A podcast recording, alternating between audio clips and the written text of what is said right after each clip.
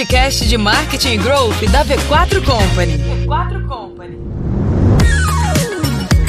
Você quer saber como as novas soluções digitais estão revolucionando o varejo? Não perca o próximo episódio do Roy Hunters Podcast. Daniel Beck responsável pelas iniciativas de inovação e tecnologia do Grupo Boticário, vai compartilhar suas valiosas experiências e insights sobre o uso da tecnologia para impulsionar o varejo. Descubra como o Grupo Boticário tem desenvolvido uma plataforma integrada de soluções para melhorar as vendas e o controle no varejo, combinando soluções proprietárias com parcerias estratégicas e soluções de mercado. Aprenda como aplicar essas estratégias estratégias em seu próprio negócio e transformar seu sucesso no varejo moderno. Não perca este episódio imperdível do Roy Hunters Podcast.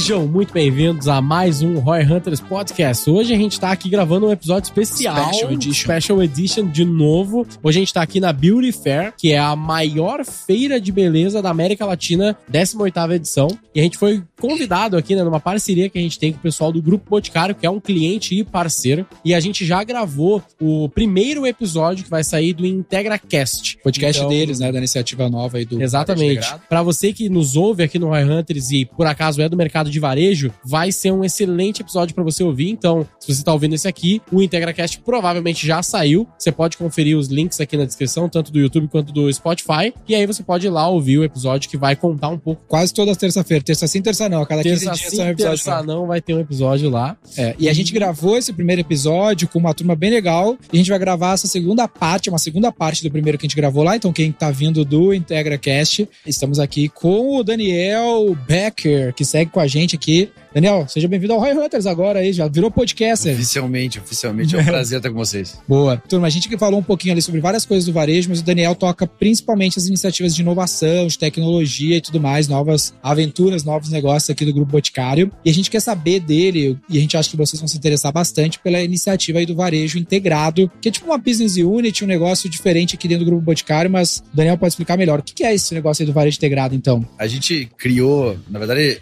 ela nasceu há 11 anos atrás como uma marca que hoje a gente chama de Moss, que tinha soluções financeiras para os nossos franqueados. QMOZ? M-O-O-Z. Até nasceu com outro nome, depois a gente fez um rebrand e foi para Moss. Interessante, Moss é uma palavrinha hebraica que significa conselheiro. É Mas legal. tem um pouco do que a gente queria fazer. Então a gente tem essa parceria de 11 anos né, com os franqueados. Na verdade, a gente já tinha soluções antes, a gente mais formalizou né, com a criação da Moss. E depois a gente, com a aquisição de outras duas empresas, a Casa Magalhães, que é de Fortaleza, e a JVB, que é conterrânea de vocês lá de Canoas, formando o que a gente chama de soluções digitais para o varejo. Então, o nosso objetivo é prover soluções de tecnologia, sejam elas financeiras ou não, que gerem mais resultado ou um melhor controle para os varejistas que fazem parte do ecossistema do grupo. Legal. Sejam eles franqueados, ou distribuidores, ou varejistas do canal indireto, que é o que a gente está fazendo aqui na Beauty Fair. E hoje são mais de 70 mil varejistas que estão no grupo que vocês têm como público para tentar desenvolver essas soluções. Exatamente. Legal. A gente tava perguntando ali fora, tem várias dúvidas que vai vir na cabeça do Roy Hunters, né? Já adiantando aqui pra galera. Por que que isso é relevante pro Grupo Boticário? Isso é pra ganhar dinheiro no Grupo Boticário? O Daniel já falou um pouco que não necessariamente é mais pra fazer o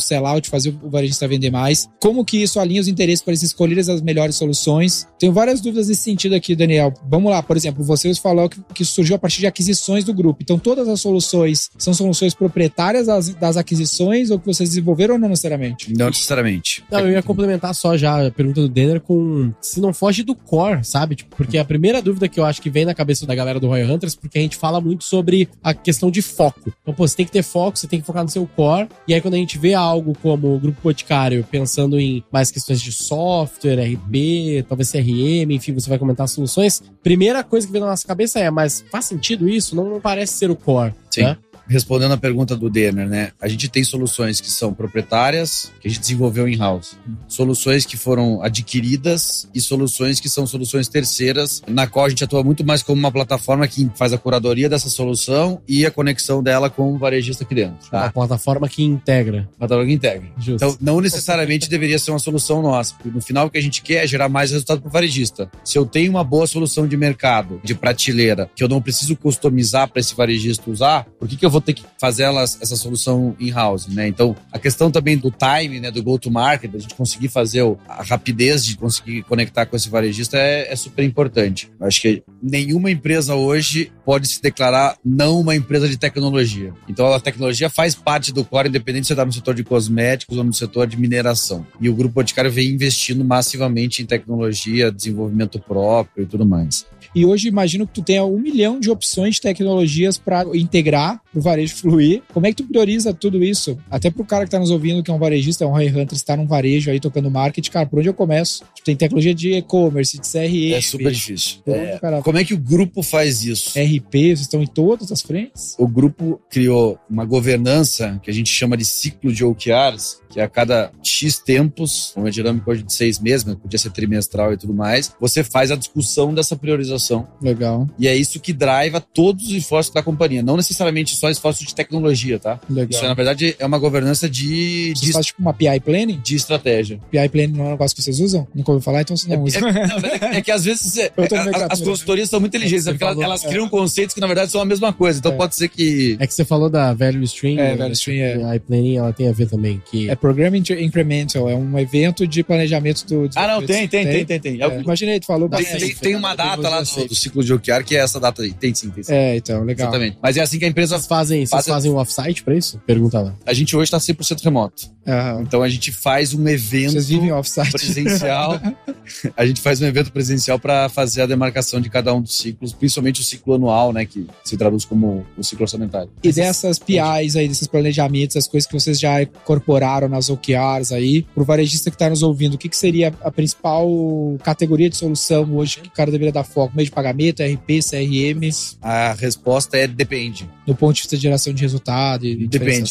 Eu, assim, a gente... Vou dar um exemplo do passado, né? Que é mais fácil falar do passado do que do futuro. No passado, para franqueado, talvez a principal alavanca que a gente teve foi soluções de crédito. Crédito para o consumidor ou crédito para ele comprar mais? Crédito para revendedor. Que a gente tem um, um franqueado que atende uma revendedora também. Tá. Então, mas quando a gente olha para esse varejista aqui, que é mais o canal físico, eu diria que tem tanto crédito do distribuidor para esse varejista, para que esse varejista consiga comprar o full potential sem causar mais risco né, de crédito para esse distribuidor. E aí tem um stack de ferramentas, mas eu diria que número um, e essa para mim é quem não tiver tá atrasado, um canal digital online. E dois, né, uma concentração de atendimento do cliente no WhatsApp mas disparando isso para várias redes sociais. Um, um, CRM, algo nessa linha. Que, é um, que no final é um CRM. E hoje vocês têm tudo isso dentro do varejo integrado? O varejo integrado, na verdade, o que, que é o conceito do varejo integrado, né? É você ter um conjunto de soluções que estejam integradas entre elas. Uhum. Então você consegue potenciar. Então, por exemplo, eu vou lá, faço um push no CRM, faço uma venda e eu não preciso manualmente introduzir essa venda lá no meu ponto de venda. Então, isso é o conceito de integrado. Através de uma curadoria de soluções que a gente fez, a gente montou, na verdade, vários pacotes. A gente tem farmácia, perfumaria, loja de departamento que são clientes diferentes para tentar montar quase que um stack mínimo de soluções que esses varejistas deveriam ter, que são as soluções recomendadas pelo grupo. Então, eu hoje sou um varejista aí, farmacêutico, perfumaria. Eu consigo entrar lá no varejo integrado e ver para o meu user case, para o meu contexto, qual é o grupo de ferramentas que poderiam funcionar de maneira integrada para tudo fluir perfeitamente no ponto de vista na curadoria do Grupo Boticário. Exatamente. Tanto ferramenta de venda quanto ferramenta de controle, melhor gestão. Legal. Como é que o cara faz para acessar isso? A gente tem diversos canais, né? Tem a nossa página no, no, Instagram, tem a nossa landing page. Mas acho que o varejista que já compra produtos do Boticário pode falar com o seu distribuidor, Legal. né? E através do distribuidor, na verdade, a nossa força de venda hoje é a mesma força de venda que vende os produtos do Boticário para esses varejistas. Muito bom, muito bom.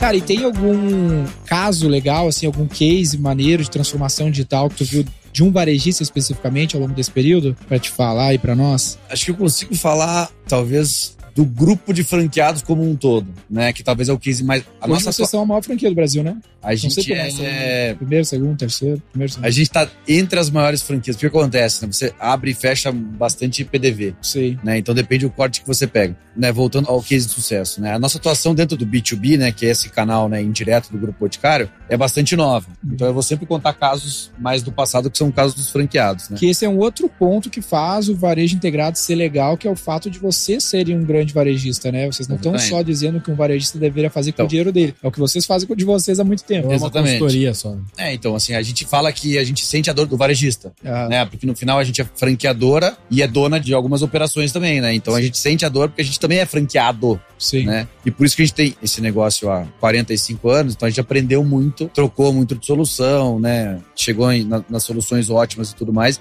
Então fez um depara disso para esse varejista do canal indireto aqui, que está com a gente no B2B. E aí, o que, que vocês aprenderam ao longo desses anos aí de grande case? Acho que, assim, contar alguns casos, né? Hum. Se a gente pega, por exemplo, gestão financeira, tá. que é até um, uma coisa que não é tão sexy, hum. né? Você fala pro varejista assim, você prefere comprar um CRM ou um gestor financeiro? É. A resposta é 100% CRM. Tudo CRM é mais venda. Mais, teoricamente, é sempre a prioridade. Mas eu vou dar um caso. A gente tem uma ferramenta de gestão financeira que, na média, identifica que 3% do que você vende em cartão com a tua maquininha de adquirência não é paga para você. Cara, eu vi esse boato aí, isso é tá? é verdade? Então, assim, na média 3%. Isso quer dizer o quê? Que por uma questão de controle, e tô falando de todas as bandeiras, tá? Não tô falando de uma bandeira pequena ah, e tudo mais. Mas isso é real mesmo? É medido por esse nosso seller, então eu tô acreditando é. no que ele tá falando. Então imagina que é 3% da tua margem está sendo comida porque alguém não faz 3 o trabalho. 3% de tudo que tu vende no cartão, a operadora não te paga. Se você pegar varejista hoje nosso, ele deve vender 90% no cartão de débito ou crédito, 10% mais ou menos em Pix, se ele tiver bastante Pix. Então, dos 90% da receita dele, 3% está sendo comido porque alguém não está te pagando. Caramba. Através dessa ferramenta, essa ferramenta faz uma conciliação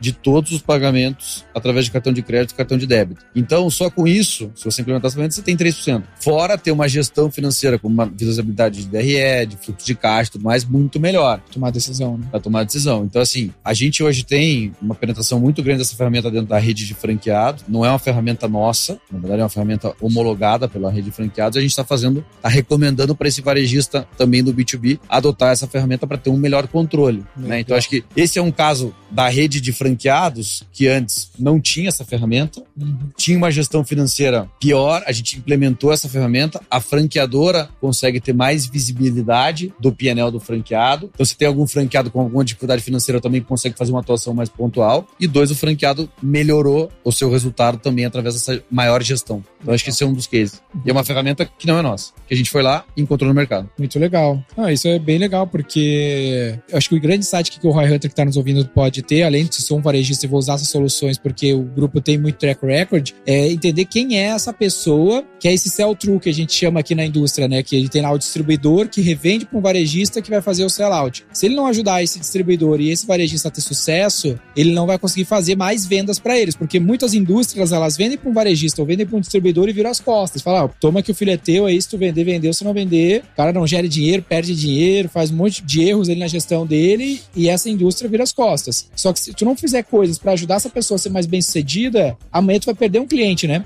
Exato. Tu tá desgastando esse cliente, não tá ajudando, tá vendo ele se prejudicar, e esse cara vai acabar dando com a cara no muro e vai parar de comprar de você. E ao mesmo tempo, se tu faz tudo isso que vocês estão fazendo, tu cria um relacionamento e um diferencial para esse varejista, para esse sell true, continuar comprando de vocês, né? Então, mesmo que isso não dê dinheiro. Acho que a gente empresta a nossa filosofia como franqueador. Traduzindo em uma frase, é a que o ar que a gente respira ele entra pela narina do franqueado. Legal. Isso quer dizer o quê? O negócio só é bom se é bom para a cadeia inteira se o negócio for só bom para mim, ele vai ser no curto prazo, que no longo prazo o meu franqueado não vai existir. A mesma filosofia a gente trouxe aqui para o B2B, né? Então, o distribuidor tem que ter uma margem saudável, o varejista tem que ter uma margem saudável e o negócio tem que ser bom para todo mundo. Se o negócio é bom para todo mundo, ele é perene, Legal. ele vai existir muitos anos. E hoje, como é que vocês fazem? O franqueado de vocês não tem um receio com B2B, no ponto de vista de conflito de canal, ali contra o produto, uma loja que não é exclusiva da Boticário? É. Imagino que por muito tempo vocês não tiveram B2B muito pensado. A gente não tem, exato. Hoje tem mais potencial conflito do canal que a gente tinha antes. Mas quando a gente decidiu qual que é a nossa mentalidade? A mentalidade do consumidor. O consumidor já escolheu estar em vários canais. Então eu, como marca ou marcas, devo também estar nesses canais. Então a gente prefere ter esse potencial conflito de canais do que contra uma escolha que o consumidor já fez. É claro que eu tenho regras ao arbítrio, nem não necessariamente todas as marcas estão disponíveis em todos os canais e você tenta fazer uma gestão de preço, imagem e tudo mais para que você consiga equilibrar todos esses conflitos, mas no final é uma escolha que o consumidor já fez essa escolha. Então, ou você se adapta ao que o consumidor fez, ou você tenta fazer. Te pergunto isso porque tu mesmo fala, né? E eu entendo que o franqueado é uma prioridade no negócio. Mas ele é mais prioridade que o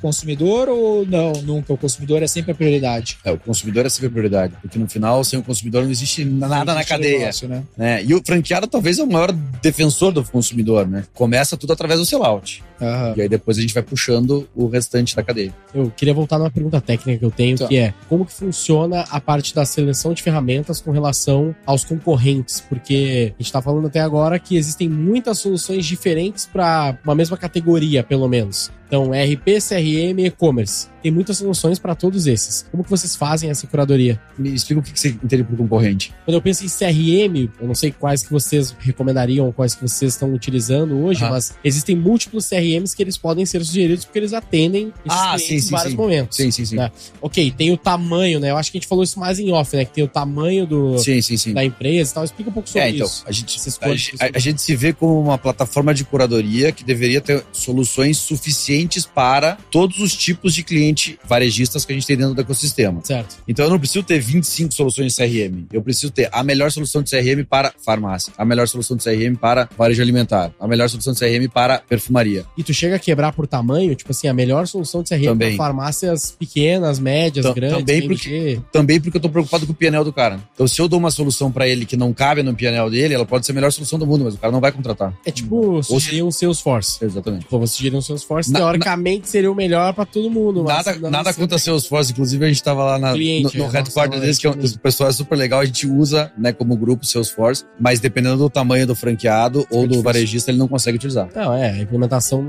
é impossível nesse caso. Mas então você chega a ter um nível de curadoria que é por tamanho e por setor. Esses são os dois principais. Por níveis. canal, que seria o análogo ao setor, e por tipologia, né, por tamanho de varejista. Legal. Muito bom, muito bom. Acho que é isso aí, Gui. Esse primeiro papo. Tem mais alguma coisa que a gente não perguntou que é muito legal e muito incrível sobre a, a solução que a gente não tocou? Que você. Putz, eles deviam ter falado disso. A gente estava fazendo o briefing antes, estava pensando numa história legal. Não tem a ver com as soluções, mas acho que tem a ver com a cultura do grupo. Legal. E acho que ela explica muito de por que, que a gente pensa e se preocupa tanto com o franqueado. É uma história bastante conhecida internamente, talvez pouco conhecida externamente. O Dr. Miguel, fundador do Grupo Boticário. Quando ele tinha uma lojinha lá no centro de Curitiba, chegou uma oportunidade grande de comprar embalagem de perfume no formato de ânfora. Sabe aquela perfumaria mais clássica do Boticário? Acho que é um formatinho assim. Sim. Aí, o dono desse carregamento de ânforas era o Silvio Santos história verdadeira, não é uma história inventada. O doutor Miguel falou, putz, é uma quantidade grande de ânfora, mas vamos lá ver o que, que ele está querendo fazer e tudo mais. Chegou lá, falou com o braço direito do Silvio Santos, o Silvio Santos estava lá,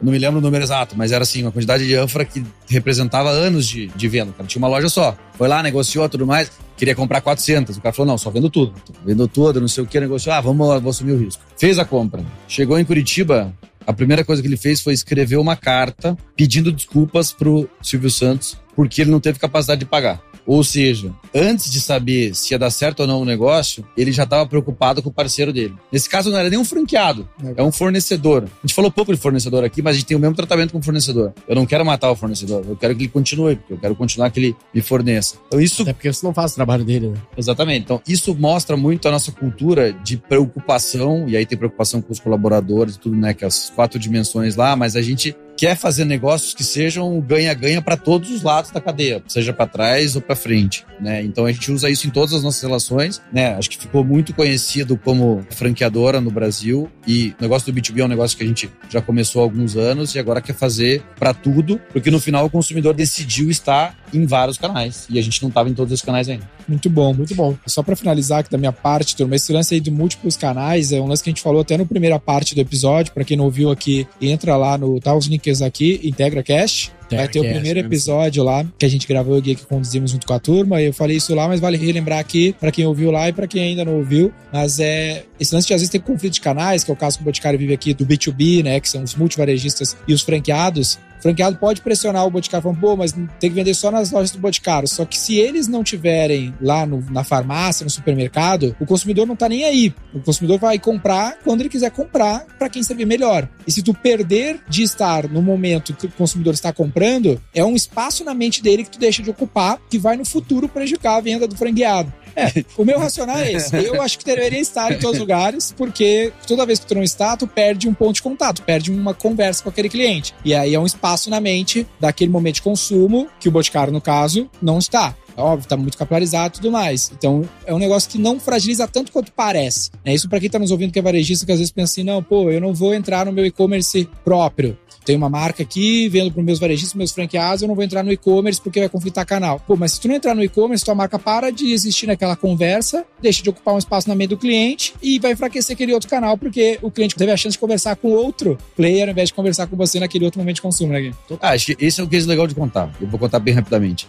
A gente tinha um e-commerce antes que não envolvia o franqueado. O que que deu? Conflito de canal. Aham. A gente encontrou um modelo de colocar o franqueado dentro da questão do e-commerce. E eu tive várias vantagens com isso. Isso é ótimo. Por quê? Eu, eu usei o estoque do franqueado. Então, a minha entrega do e-commerce centralizado demorava muito mais do que pelo franqueado. Claro que você tem toda um- uma metodologia e uma forma de fazer essa remuneração e tudo mais. Não é fácil, precisa de sistema, processo e tudo mais. Mas a gente encontrou uma maneira de não só evitar um conflito de canal, mas potencializar o negócio do franqueado e Legal. gerar mais valor para o consumidor. Porque no fim das contas, o consumidor está no centro e a gente tem que aquele working backwards, né? Trabalhar de trás para frente. Se o cliente está em todos os canais, como é que eu alinho os interesses, mas não deixo de servir o cliente onde ele quer comprar, né? É isso aí.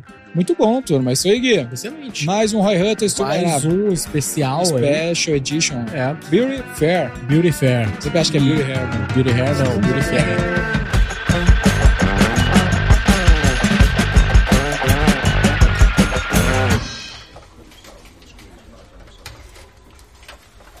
Ah, que, qual vai ser o título desse episódio? Vamos fazer ele rapidinho? Ah, putz, aí tu me pegou. Ou não? Tu é bom copyright. Copyright é Não. uma polha. Copyright é polha. É, Tu é uma boa copywriter? Qual que é o nome desse Fala episódio, no, teu no polha? microfone aqui o nome pra esse episódio. O que, que vai dar clique?